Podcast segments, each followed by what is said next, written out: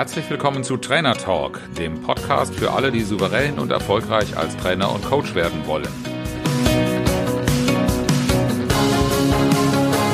Mein Name ist Oliver Bayer und ich bin Mentor für Trainer und Coaches, die ich auf ihrem Weg zu souveränem Auftreten und unternehmerischem Wachstum begleite, ohne Existenzängste.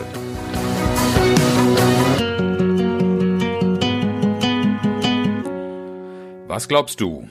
Denkst du schon wie ein Unternehmer oder eine Unternehmerin? Und was glaubst du, wie wichtig unternehmerisches Denken für Trainer und Coaches ist? Mein Name ist Oliver Bayer und ich begleite Trainer und Coaches als Mentor auf ihrem Weg zu souveränem Auftreten und unternehmerischem Wachstum ohne Existenzängste.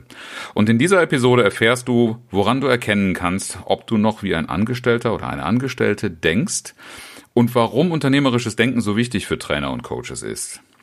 Ich selbst habe mein Denken umgestellt, bin seit Jahren als Unternehmer am Wachsen und habe einen strategischen, regelmäßigen Blick auf meine Zahlen und Aktivitäten. Das war allerdings nicht immer so. Zu Beginn meiner Selbstständigkeit habe ich mich einem Netzwerk angeschlossen. In diesem Netzwerk habe ich eine Trainerausbildung erfahren und gleichzeitig die Sicherheit eines etablierten Netzwerkes von Kollegen, die viel Erfahrung mit den unterschiedlichsten Themen und viel, viel Material und äh, entsprechend wertvolle Ressourcen für mich dargestellt haben. Und ich habe mich sehr darauf verlassen, in diesem Netzwerk erfolgreich zu werden. Kollegen und Netzwerk ist seit jeher für Trainer und Coaches eine wertvolle Ressource für Aufträge. Dafür braucht es allerdings, damit es funktioniert, und das hat bei mir am Anfang überhaupt nicht funktioniert, eine gewisse Sichtbarkeit. Eine Sichtbarkeit und eine Positionierung, wofür ich als Trainer stehe. Dazu gehört ein persönliches Profil, das heißt, ähm, der Kollege, der mich in sein Projekt mit aufnehmen will, hat berechtigterweise auch ein Interesse daran zu wissen, mit wem hat er das da zu tun. Da muss ich sagen, habe ich am Anfang nicht allzu viel für getan. Und dazu gehören natürlich auch die Dinge, die, ja, ich habe früher als Personaler selbst drauf geschaut, die natürlich interessieren, nämlich welche Berufserfahrung bringt jemand mit. Damit verbunden, äh, in welcher Branche ist derjenige zu Hause und äh, worauf kann man sich da möglicherweise auch beim Kunden berufen und Vertrauen bilden. Welche Ausbildung hat derjenige? Das war jetzt in unserem Fall natürlich die bekannte Trainerausbildung im Netzwerk, aber auch darüber hinaus, welche Spezialausbildungen hat man. Ich persönlich ich habe neben der Trainerausbildung auch noch eine Coaching-Ausbildung bei einem anderen Institut mit Hochschulzertifikat gemacht. Aber auch die Frage, für welche Themen steht jemand. So groß und so interessant unser Netzwerk war, ähm, es hat für die neuen Mitglieder im Netzwerk einfach nie funktioniert, dass man Themen miteinander ausgetauscht hat oder sich darüber aus, ja, ähm, kommuniziert hat, für welches Thema steht man nun eigentlich und wofür ist man ein Spezialist. Heute funktioniert das alles sehr viel besser. Ich habe mir in der Zwischenzeit allerdings auch sehr viel Mühe gegeben und Energie darauf verwandt, genau diese Sichtbarkeit und diese Positionierung für mein Thema nicht nur, aber zunächst im ersten Schritt im Netzwerk bekannt zu machen. Ein zweiter Weg, der sehr beliebt ist bei Trainer und Coaches, und auch darüber kannst du dir Gedanken machen, das ist durchaus ein interessanter Weg, ist über Vermittler. Es gibt einige namhafte große Institute am Markt, die ein Programm für Führungskräfteentwicklung, für Kommunikation, die lieben Soft Skills, für ganz unterschiedliche Themen der Zusammenarbeit anbieten und sehr, sehr aktiv vermarkten. Der Vorteil solcher Vermittler ist, die haben oft große Kunden an der Angel, die du als einzelner Trainer und selbst wenn du in einem Netzwerk bist, nicht so leicht bedienen kannst, zumindest nicht umfänglich. Sie haben auch meistens durch diese großen Kunden auch große Aufträge, das heißt ganz erhebliche Volumina an Tagen. Ich hatte das große Glück gleich am Anfang mit in einem Großprojekt von 5000 Trainingstagen mitwirken zu dürfen und habe da ganz erhebliches Volumen mit abgegriffen und einige, einige Zeit meine volle Auslastung darüber sichern können. Und gleichzeitig hatte ich damit natürlich wenig Akquiseaufwand. Denn den Kontakt zu Kunden und das ja, Generieren von Aufträgen bei diesen Kunden, zu denen eine regelmäßige Verbindung besteht, das übernehmen Mitarbeiter dieses Vermittlers und das musst du dann als Trainer gar nicht tun. Und da habe ich mich eine ganze Zeit lang sehr in Sicherheit gewogen. Die Kehrseite davon sind allerdings in aller Regel deutlich geringere Honorare. ist klar, dass die Vermittler für sich einiges einbehalten, weil sie ja auch einen Aufwand haben und dass sie den Gewinn auch nicht eins zu eins äh, brüderlich mit dir teilen darfst. Damit solltest du auch rechnen. Das sind wirtschaftliche Unternehmen, die natürlich auch die Honorare mit dir entsprechend verhandeln nach ihren Interessen. Ein zweiter Nachteil bei Vermittlern ist, und das kann dir bei Kollegen natürlich auch passieren, ist, äh, dass deine Gestaltungsspielräume recht eingeschränkt sind. Große Unternehmen, die bei solchen Vermittlern Programme buchen, bekommen einen Standard verkauft und den darfst du dann als ausführender Trainer in aller Regel befolgen, einhalten und hast dann wenig Möglichkeiten, deine eigene Positionierung hier einzubringen, wenn es nicht gerade zufällig ein Spezialthema ist, für das du auch gut am Markt gebucht bist und deshalb auch in diesem Fall vielleicht besser bezahlt wirst. Und äh, in, in aller Regel, wenn du für Vermittler arbeitest, wirst du auch nicht viel für deine Positionierung daraus gewinnen können und deine Marke und Referenzen und ähnliches, denn es sind nicht deine Kunden, es sind die Kunden des Vermittlers. Und damit bist du im Grunde am Ende des Tages ein Edelangestellter, der die Aufträge, der Arbeitsaufträge, so wie im Angestelltenverhältnis auch, einfach ausführt, ohne selbst unternehmerisch handeln zu dürfen. Bleibt also die Frage, ob du nicht den Schritt zum Unternehmer gehst, speziell in der Auftragsakquise, und selbst Verantwortung für deine Aufträge übernimmst. Dazu gehört allerdings etwas, das du erst für dich annehmen und verstehen darfst. Speziell, ich kenne sehr, sehr viele Kollegen, vielleicht gehörst du auch dazu, die aus einem Angestelltenverhältnis in die Selbstständigkeit als Trainer gegangen sind. Und dann ich zumindest als Personaler hatte da kein Verständnis dafür, musst du auch eine unternehmerische Funktion, die Marketing und Vertrieb wahrnimmt, aufbauen. Und als Einzelunternehmer bist du das am Anfang höchstwahrscheinlich in Personalunion mit dir selbst. Das heißt, du musst Antworten geben zu einem Produkt, das du verkaufst. Und glaub mir, das ist das, was ich von den meisten Trainern und Coaches höre, das ist schon das zentrale Problem. Viele sagen, ich könnte ja ein Produkt XY verkaufen, aber mich selbst verkaufen. Ja, was ist denn das Produkt Oliver Bayer zum Beispiel?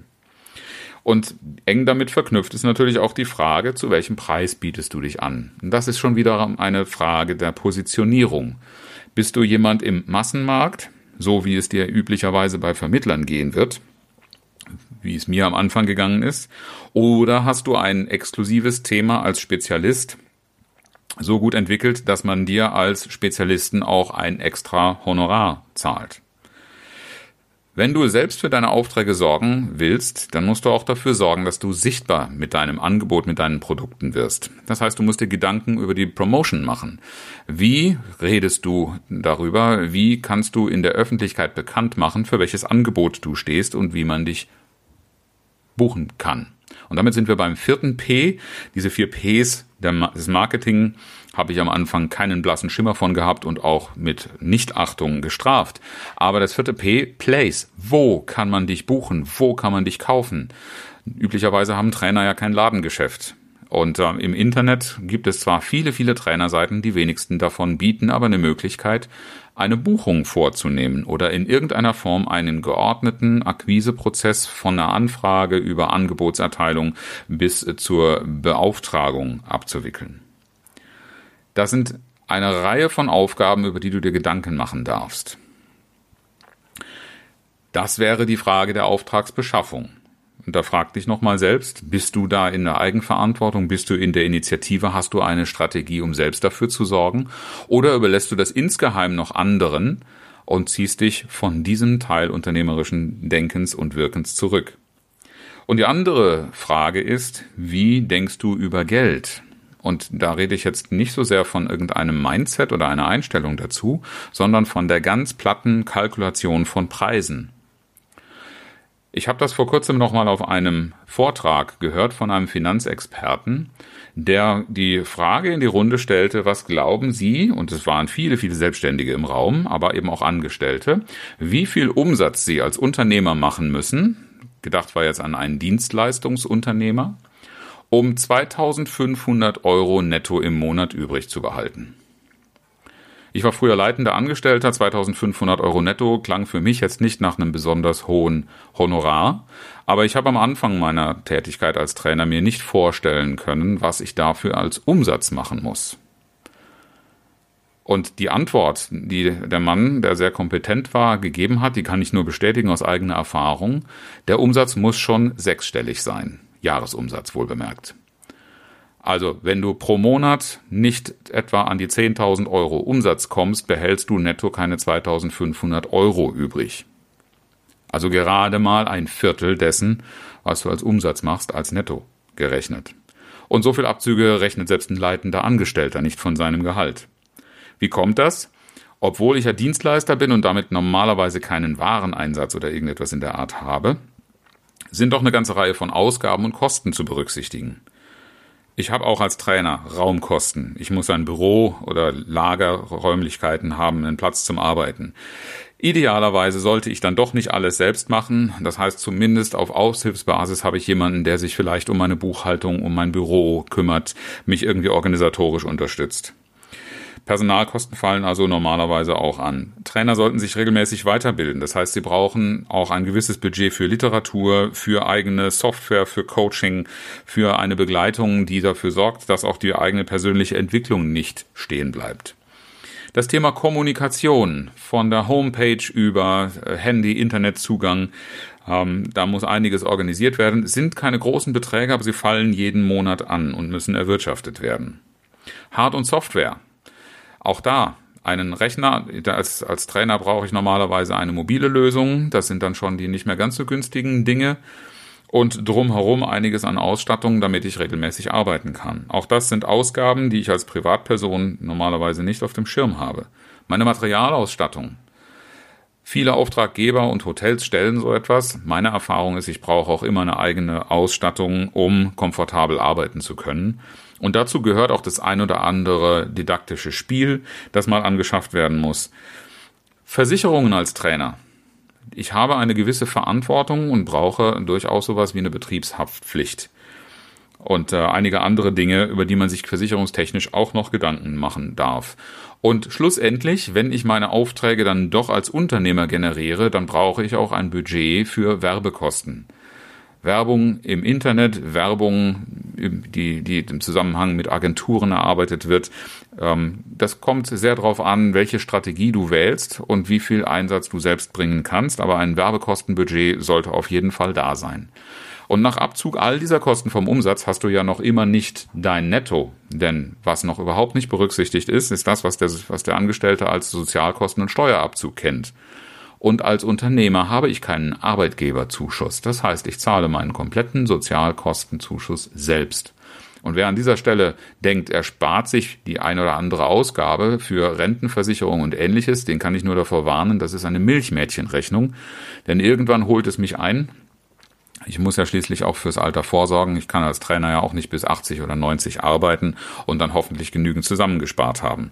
Also in irgendeiner Form eine Rentenabsicherung und auch eine Krankenversicherung ist unverzichtbar und gehört ja mittlerweile zum Teil schon ins Pflichtportfolio und im nächsten Jahr werden auch andere Dinge auf uns zukommen. Und die lieben Steuern sind am Ende des Tages auch nicht zu vergessen. Die werden etwas anders erhoben, bedeuten aber unterm Strich nicht so viel Mehrbelastung als Angestellter. Nur so kommen wir am Ende des Tages für 2500 Euro netto zu der Notwendigkeit, einen Umsatz von 10.000 Euro brutto im Schnitt zu machen. Bist du überrascht? Und möchtest aber trotzdem gerne unternehmerisch denken. Wenn du Selbstverantwortung für deine Auftragslage übernehmen willst und mit einem geeigneten Marketing das Vertrauen neuer Kunden gewinnen und als guter Unternehmer deine gesund, dein gesundes Wachstum steuern lernen willst, dann sollten wir uns unterhalten geh auf www.oliver-bayer.de Strategiegespräch und sichere dir am besten noch heute dein kostenloses Strategiegespräch. Ich freue mich auf dich. Und zum Schluss, wie immer, das inspirierende Zitat, heute von Molière. Wir sind nicht nur verantwortlich für das, was wir tun, sondern auch für das, was wir nicht tun.